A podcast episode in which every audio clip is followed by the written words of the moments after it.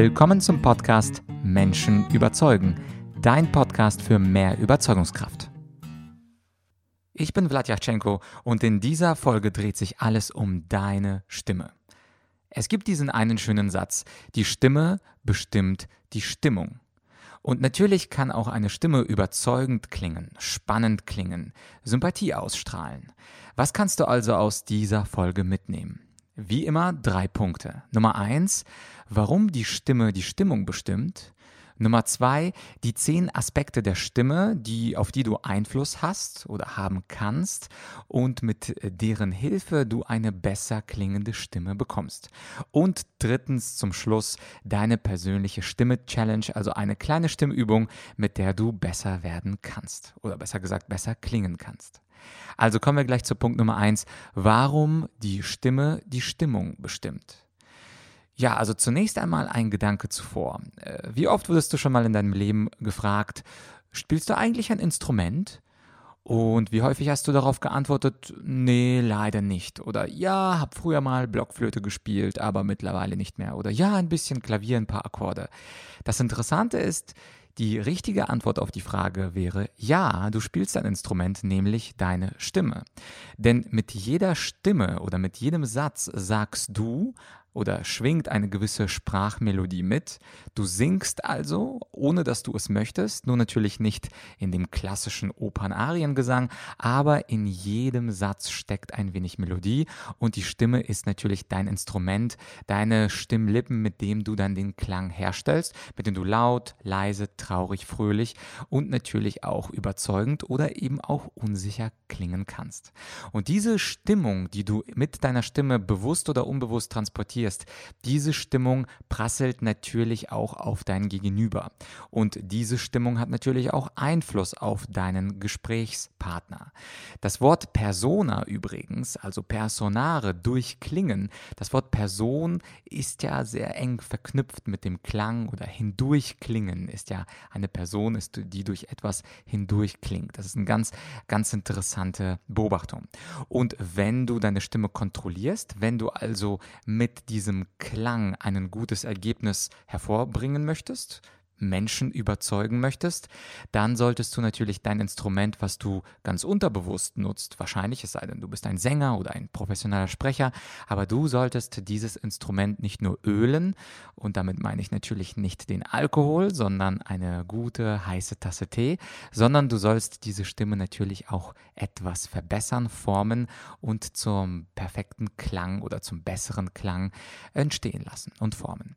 So, also, Warum die Stimme die Stimmung bestimmt, haben wir also geklärt. Wir vermitteln mit unserer Stimme eine bestimmte Emotion und diese Emotion, ob wir wollen oder nicht, die trifft bei unserem Empfänger an und mit dieser Emotion verändert sich natürlich auch der Gehalt dessen, was wir sagen.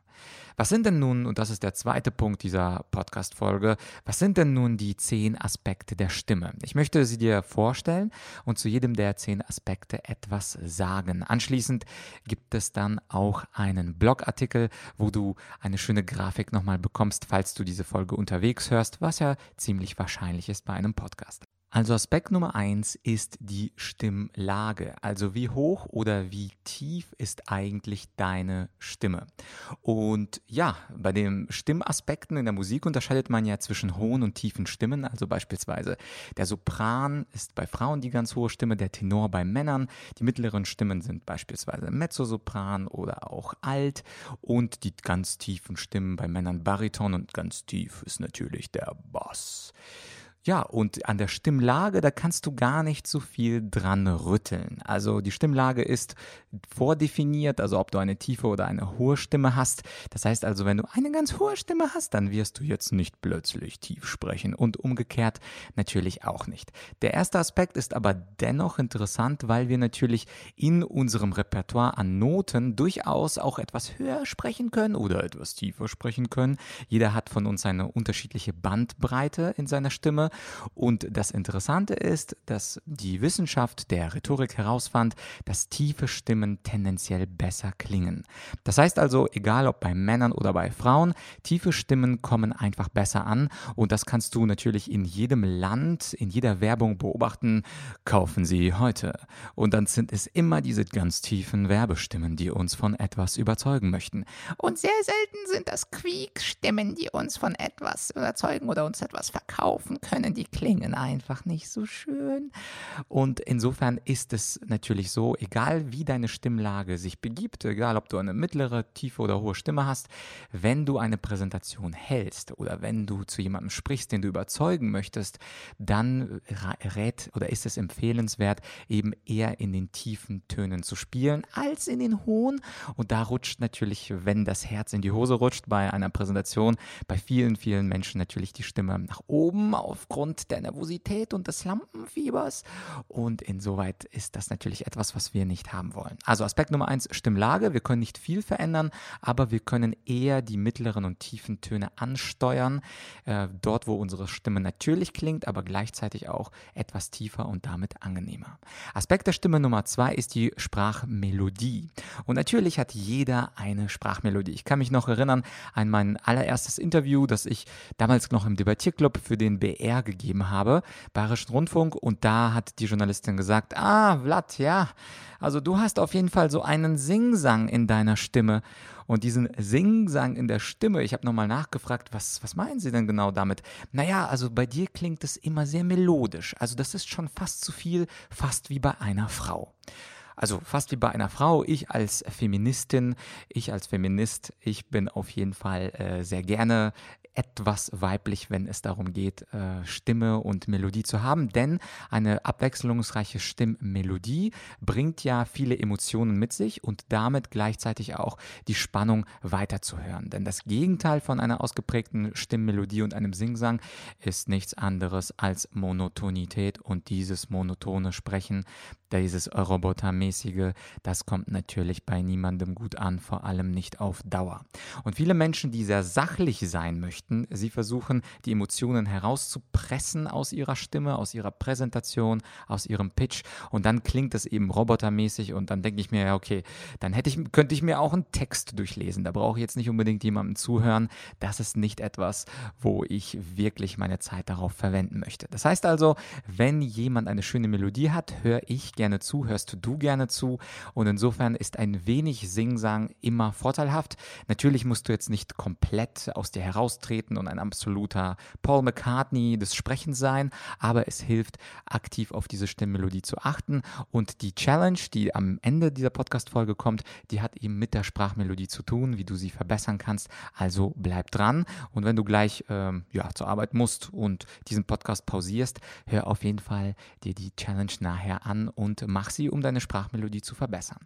Der dritte Punkt ist glasklar und sehr einfach. Das ist das Sprechtempo, also die Geschwindigkeit Geschwindigkeit, mit der wir sprechen. Die Geschwindigkeit ist natürlich auch, wenn man Lampenfieber hat und nervös ist, äh, geht das ein bisschen nach oben. In Wirklichkeit aber ist das höhere Sprechtempo gar nicht so schlimm, denn häufig sind die Menschen gelangweilt von ja, Genossen, die einfach zu langsam sprechen. Heute soll ja sowieso alles schnell gehen. Mit Amazon Prime oder sogar Premium soll das Ding ja in zwei bis vier Stunden da sein und alles, was wir haben wollen, E-Mails, Anrufe, soll ja sofort geschehen. Insofern ist der äh, etwas schnellere Sprechstil, Sprechtempo gar nicht so kontraproduktiv. Es soll aber natürlich nicht zu gehetzt klingen. Und das ist natürlich die goldene Mitte zwischen einem durchaus dynamischen Sprechen, aber gleichzeitig auch nicht zu schnell, damit man nicht einzelne Wörter oder Silben verschluckt. Und wenn du jetzt jemand bist, der eher langsam spricht, das ist absolut in Ordnung. Also beim Sprechtempo, da scheitert fast niemand.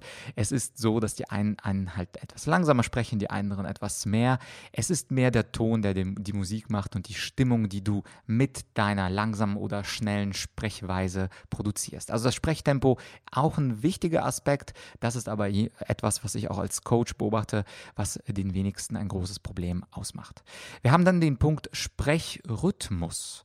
Und Sprechrhythmus, also die, äh, die innere Geschwindigkeit, also zu, zum Beispiel, wie schnell spreche ich einzelne Wörter aus, dir fällt zum Beispiel auf, dass ich, wenn ich einen neuen Aspekt der Stimme erwähne, dass ich den Sprechrhythmus verändere. Ich sage also, jetzt kommen wir zum Sprechrhythmus, sondern um es extra zu betonen, verlangsame ich den Sprechrhythmus und sage, und jetzt kommen wir zum vierten Aspekt, dem Sprechrhythmus. Und dann spreche ich ein bisschen schneller weiter. Und das heißt, mit dieser unterschiedlichen Geschwindigkeit, wenn ich also etwas akzentuieren möchte, kann ich das auch durch Lautstärke machen, natürlich. Dazu kommen wir so gleich. Aber ich kann das auch durch die Geschwindigkeit machen, indem ich also einzelne Silben beispielsweise langsamer ausspreche oder umgekehrt. Ich versuche plötzlich ganz schnell zu sprechen, um vielleicht auch dadurch ein bisschen Aufmerksamkeit zu erheischen. Also es geht beides. Schnellerer oder langsamer Rhythmus. Hauptsache nicht monorhythmisch, ähnlich wie bei der Melodie, monoton Ton nicht immer im gleichen Rhythmus sprechen. Das ist wirklich ohne Punkt und Komma und sehr anstrengend zuzuhören. Also bitte etwas Abwechslung in der Sprechgeschwindigkeit. Ja, dann kommen wir schon zum Thema Nummer 5. Das ist die Lautstärke. Natürlich ist bei der Lautstärke alles klar. Man soll so laut sprechen, dass einen jeder im Raum versteht, wenn du vor vielen Leuten sprichst. An sich ist aber natürlich äh, große Lautstärke oder viel Lautstärke auch ein Zeichen von Nervosität. Also wenn jemand plötzlich zu laut sprechen muss und zu angestrengt, dann ist das ein Zeichen von, ja, da ist jemand ein bisschen nervös und hat Lampenfieber. Umgekehrt natürlich auch, also auch da geht es um die goldene Mitte, wenn du zu leise sprichst sprichst, dann kann das natürlich auch als Unsicherheit ausgelegt werden. Unsicherheit, weil, naja, ich bin da nicht ganz sicher, ich traue mich nicht so richtig.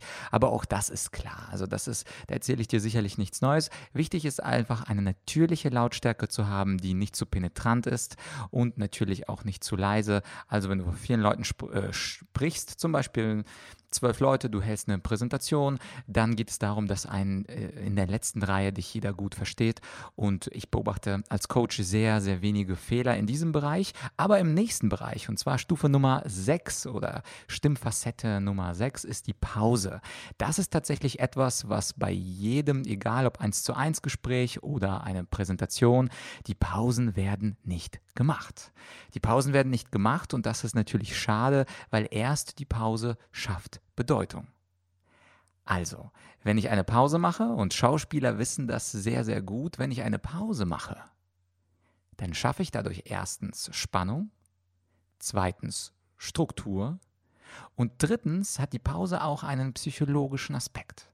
Die Pause sagt, der Redner ist nicht nervös, der muss nicht durchrattern, sondern er nimmt sich die Zeit, das zu sagen oder auch darüber nachzudenken, was gerade ansteht. Und diese bewusste Pause, ich versuche in meinen Seminaren zu sagen, die bewusste Pause sollte man auf jeden Fall mindestens einmal in seinem Page-Präsentation, Verkaufsleitfaden, was auch immer man da hat, diese eine bewusste Pause vor oder nach einer ganz zentralen Botschaft. Das ist etwas, was der Zuhörer braucht für die Struktur und natürlich auch, um zu verstehen, das hier ist jetzt wichtig gewesen. Und die Frage Pause vor was Wichtigem oder nach was Wichtigem, das ist egal. Also wenn du es vor was Wichtigem machst, da geht es mehr um Spannung. Was kommt denn gleich? Und wenn du etwas machst nach etwas Wichtigem, dann bleibt der Satz einfach im Raum stehen. Also egal, was du sagst beispielsweise. Und deswegen ist unser Produkt das Beste auf dem Markt. Pause. Damit diese Botschaft bei dem anderen Zeit hat, sich einzunisten. Also, die bewusste Pause, große Kunst machen nicht viele richtig und wenn du es richtig machen möchtest, hast du mindestens eine bewusst gesetzt. Stimmaspekt Nummer 7 ist die Betonung. Die Betonung ist eine ganz spannende Sache. Egal, was du aus einem Satz betonst, dann kommt etwas andere Bedeutung heraus. Also beispielsweise, mein klassisches Beispiel ist, ich will das nicht. Wenn du also betonst, ich will das nicht, dann betonst du, dass du es nicht willst. Oder wenn du beim gleichen Satz, ich will das nicht, betonst, ich will das nicht nicht, dann betonst du eben, dass du dieses bestimmte Ding nicht willst, aber vielleicht etwas anderes eben doch. Oder ich will das nicht, dann betonst du, dass du es nicht willst und nicht nur möchtest, musst, kannst, sondern dass du es eben nicht willst. Also die Betonung kann dir natürlich auch sehr helfen, eine bestimmte Botschaft zu transportieren. Und Achtung, eine verschobene Betonung bedeutet auch eine verschobene Bedeutung. Das ist aber eher was für Fortgeschrittene, also vielleicht für was für Bundestagspolitiker oder professionelle Redner. Also für den ganz normalen äh, Durchschnitts 0815 äh, Rhetorikbürger in Deutschland ist auf jeden Fall die Pause ein sehr, sehr starkes Mittel, um die, äh, die Wirkung zu vergrößern. Das mit der Betonung, das kann man machen, muss man aber nicht unbedingt. Nummer 8 ist die Artikulation. Die Artikulation, das bestimmt lediglich die Deutlichkeit der Aussprache. Also das ist dieses Silbenverschlucken, schlechte Artikulation und man versteht jeden einzelnen Buchstaben, das ist gute Artikulation. Natürlich soll man das nicht zu sehr überreizen mit der Artikulation. Also wenn ich sage, es geht um gute Artikulation, das ist ein bisschen zu viel artikuliert. So spricht niemand, aber eine deutliche Artikulation, also keines, kein Verschlucken der einzelnen Laute, das ist etwas, was ich auf jeden Fall empfehlen kann. Und wenn du schon mal das Feedback bekommen hast zu nuscheln, dann würde dir die Challenge, die gleich kommt, auf jeden Fall helfen, das nochmal abzuchecken vor der Challenge aber noch zwei Aspekte, Aspekt 9 und Aspekt 10. Aspekt Nummer 9, das ist die Atmung. Ja, man hört natürlich auch die Atmung, auch mich hörst du zwischendurch atmen. Und bei der Atmung ist interessant, dass einige Menschen durch die Nase einatmen, also und wenn man nur durch die Nase einatmet, dann stellt man zwei Dinge fest. Erstens, du atmest langsamer ein, weil, naja, da ist einfach nicht ganz so viel äh, Raum, um, damit die Luft durchkommt. Das heißt also, es dauert länger. Im Vergleich zum Mund, da kannst du sofort einen großen Batzen Mund einatmen, äh, einen großen Batzen Luft, meinte ich, einatmen. Und das zweite ist, dass äh, die Atmung mit der Nase man natürlich viel, viel deutlicher hört. Und wenn du beispielsweise Leuten zuhörst, guten Sprechern, professionellen Sprechern, zum Beispiel bei der Tagesschau oder anderen Nachrichtensprechern, dann hörst du oder dann siehst du, die atmen immer durch den Mund, die atmen nicht durch die Nase, weil es eben leiser ist. Das heißt, einige Menschen haben diese Tendenz, durch, Na durch die Nase zu atmen. Das solltest du nicht tun. Idealerweise atmest du durch den Mund und auch ganz wichtig, an der Atmung kann man auch sehen, wie die Stimmung ist. Also so ein schwerer Atem, das klingt manchmal ganz schwer. Und wenn man schwer atmet, ja, dann ist auch für mich als Zuhörer das Thema einfach ein bisschen schwer und schwerfällig. Und naja, und dieses angestrengte Atmen, als hätte man gerade einen Halbmarathon hinter sich, das sollte man natürlich auch nicht hören. Also an der Atmung, und das sehe ich in meinen äh, Schulungen und Coachings häufig, erkennt man, ob jemand wirklich mit Elan dabei ist oder nicht. Und diese Atmung sollte man idealerweise möglichst wenig hören. Und der Punkt Nummer 10, das ist der Punkt, der bei der Stimme den meisten mit der Sprachmelodie und mit den Pausen wohl die größten Kopfschmerzen äh, verbreitet, äh, ist der Punkt Verlegenheit Einheitslaute. Vor allem dieses ähm, äh, pff, also ein paar Amps sind gar nicht so schlecht. Und dieses, mm, äh, äh, jeder hat ja so seinen eigenen Ton. Ein paar Amps sind gar nicht schlecht. Du wirst auch, wenn du diese Podcast-Folge von vorne bis hinten hörst, ich bin sicher, du findest auch da, hier und da ein Amp. Das ist gar nicht schlimm. Es wird aber irgendwann auffällig. Beispielsweise, wenn du mehr Amps, mehr als, sage ich mal, 10 Amps machst pro Minute, manche machen auch 20 Amps pro Minute, das wird dann natürlich toxisch. Und das ist ein Bereich, wo ich sagen würde, nee, also bei so vielen Amps, da würde ich gerne eingreifen und mir erstmal bewusst machen, wie man gegen diese Amps vorgeht. Und wie du gegen diese Amps vorgehen kannst, dazu habe ich ein sehr hübsches YouTube-Video und zwar den Kampf gegen die Amps. Ich habe ja, ist dir vielleicht ähm, äh, schon mal, hast du vielleicht bei YouTube gesehen, ich habe ja auch einen Channel, der heißt Argumentorik, den du gerne abonnieren kannst.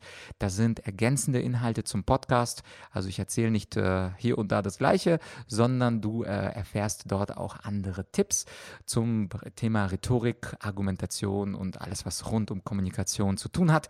Und diese AM-Wette oder ich nenne das die Big Mac-Wette, die werde ich dir verlinken unter dem Video in der Beschreibung, wie du innerhalb von drei Minuten deine Verlegenheitslaute reduzieren kannst, wenn du diese Big Mac-Wette machst.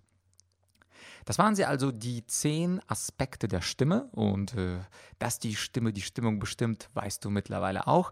Jetzt also zum letzten Punkt, zum Punkt Nummer drei dieser Podcast-Folge, eine persönliche Challenge. Ich habe mir jetzt vorgenommen, jede Solo-Folge mit einer Challenge bzw. einer Übung abzuschließen, um auch nicht nur Theorie zu verbreiten, sondern auch dir eine Fähigkeit oder ein, ein Skill mitzugeben, den du selber trainieren kannst, unabhängig von Coaches, unabhängig von mir und ganz, ganz in deinem eigenen Lerntempo. Was kannst du tun, um deine Stimme zu verbessern? Ganz einfach. Nimm dich drei Minuten lang auf eine Smartphone, jede Recording-App auf also egal was, also jedes Smartphone hat eine vorinstalliert, ansonsten gehst du einfach auf den App Store und äh, tippst eine Recording-App und dann redest du drei Minuten. Beispielsweise darüber, was du heute noch vorhaben möchtest oder was du am Wochenende planst oder wenn gerade Sonntagabend ist und du diese Folge hörst, was du diese Woche oder diesen Sonntag so Schönes gemacht hast. Also es geht eigentlich nur darum, etwas aus deinem Alltag dir selber zu erklären und dann nimmst du das drei Minuten lang auf und jetzt kommt das Besondere, nachdem du es aufgenommen hast, hörst du es dir natürlich an. Und wenn du es dir anhörst, dann überlegst du oder achtest du darauf, habe ich genug Stimmmelodie? Wie ist mein Sprechtempo? Wie ist mein Rhythmus? Ist er abwechselnd oder spreche ich immer im gleichen Rhythmus, sodass kein Punkt und Komma durchscheint und der es extrem anstrengend ist zuzuhören? Achtest du auf deine Atmung? Hört man diese Atmung? Ist jede Zeile, jede Silbe gut artikuliert? Und natürlich die berühmten Ams und natürlich auch der Punkt mit dem den bewussten Pausen und der Lautstärke. Also all das, was du dir später auch im Blogartikel nach dieser Folge runterladen kannst. Also da habe ich eine schöne Grafik für dich mit diesen zehn Aspekten deiner Stimme. Du kannst wirklich diese Grafik als Checkliste nehmen und einfach nur abhaken. Du achtest zunächst mal, welches, in was für eine Stimmlage spreche ich. Könnte ich ein bisschen tiefer sprechen? Dann gehst du auf Punkt 2, Sprachmelodie. Habe ich genug Sprachmelodie oder sollte ich ein bisschen mehr Emotionen reinstecken? Drittens, wie ist mein Sprechtempo? Und diese zehn Punkte Kannst du als wundervolle äh, ja, Liste, Checkliste abarbeiten. Und natürlich wird dir die allererste Aufnahme nicht perfekt gefallen. Das ist, glaube ich, klar. Wenn du aber an deiner Stimme arbeiten möchtest, dann machst du das einfach nochmal. Und nach dem ersten, äh, nach der ersten Aufnahme nimmst du einfach eine zweite Aufnahme, wieder drei Minuten. Du erzählst was, was du morgen vorhast. Du erzählst, na, du kennst das Prinzip. Also es geht einfach um einfache, leichte Themen, von über die du aus dem Stegreif sprechen kannst, ohne große Vorbereitung. Es geht ja hier nicht um Inhalt. Es geht hier einzig und allein um deine Stimme. Ja, das war also die Challenge für dich. Ich würde empfehlen oder ich würde dir sehr hoffen, dass du zumindest einen Durchgang machst und zwar für dich, um deine Stimme überzeugender, spannender und äh, strahlender zu machen. Und ich würde vorschlagen, dass wenn du es einmal machst, dass du es dann vielleicht auch ein zweites oder ein drittes Mal machst. Das war also die Challenge für dieses Mal. Nächste Woche tauchen wir dann hinauf in die Welt der Philosophie. Ich habe ein Interview geführt hier in München mit einem der drei populärsten und am meisten zitierten Philosophen in Deutschland der Gegenwart, mit Professor Julian Niederrümelin. Professor Niederrümelin war früher auch mein Professor, da war er noch zuständig für politische Philosophie am Geschwister-Scholl-Institut und was mir bei ihm sehr, sehr gut gefallen hat damals, er konnte wirklich, wirklich frei gut sprechen, 90 Minuten ohne Pause. Schöne Stimme hat er übrigens auch, aber vor allem auch äh, sehr schöne und strukturierte Gedanken. Am Ende dieser Podcast Podcast-Folge habe ich eine kleine Bitte. Diesmal eine andere Bitte. Normalerweise äh, starte ich ja mit dem Aufruf, ähm, dass du mich abonnierst oder dass du meine Podcast-Folge bewertest. Heute mal was anderes zur Abwechslung. Ich würde dich bitten, dass du diese Podcast-Folge oder insgesamt den Podcast drei Freunden empfiehlst. Und zwar drei Freunden, die sich vielleicht auch für das Thema Weiterentwicklung, Überzeugungstechniken, Rhetorik, Argumentation, äh, also für, für alle diese Sorten von Soft Skills interessieren dass du diesen Link ihnen einfach also entweder auf Facebook mit ihnen teilst oder ihnen per Mail empfiehlst, per WhatsApp. Also da gibt es ja heutzutage unendliche Möglichkeiten. Und äh, am Anfang geht es mir darum, natürlich für meinen Podcast etwas Reichweite aufzubauen. Und da würdest du mir sehr helfen, wenn du drei Freunden, ausgewählten drei Freunden es empfiehlst, für die diese Art von Content auch interessant sein könnte. Das war es also für diese Woche von mir.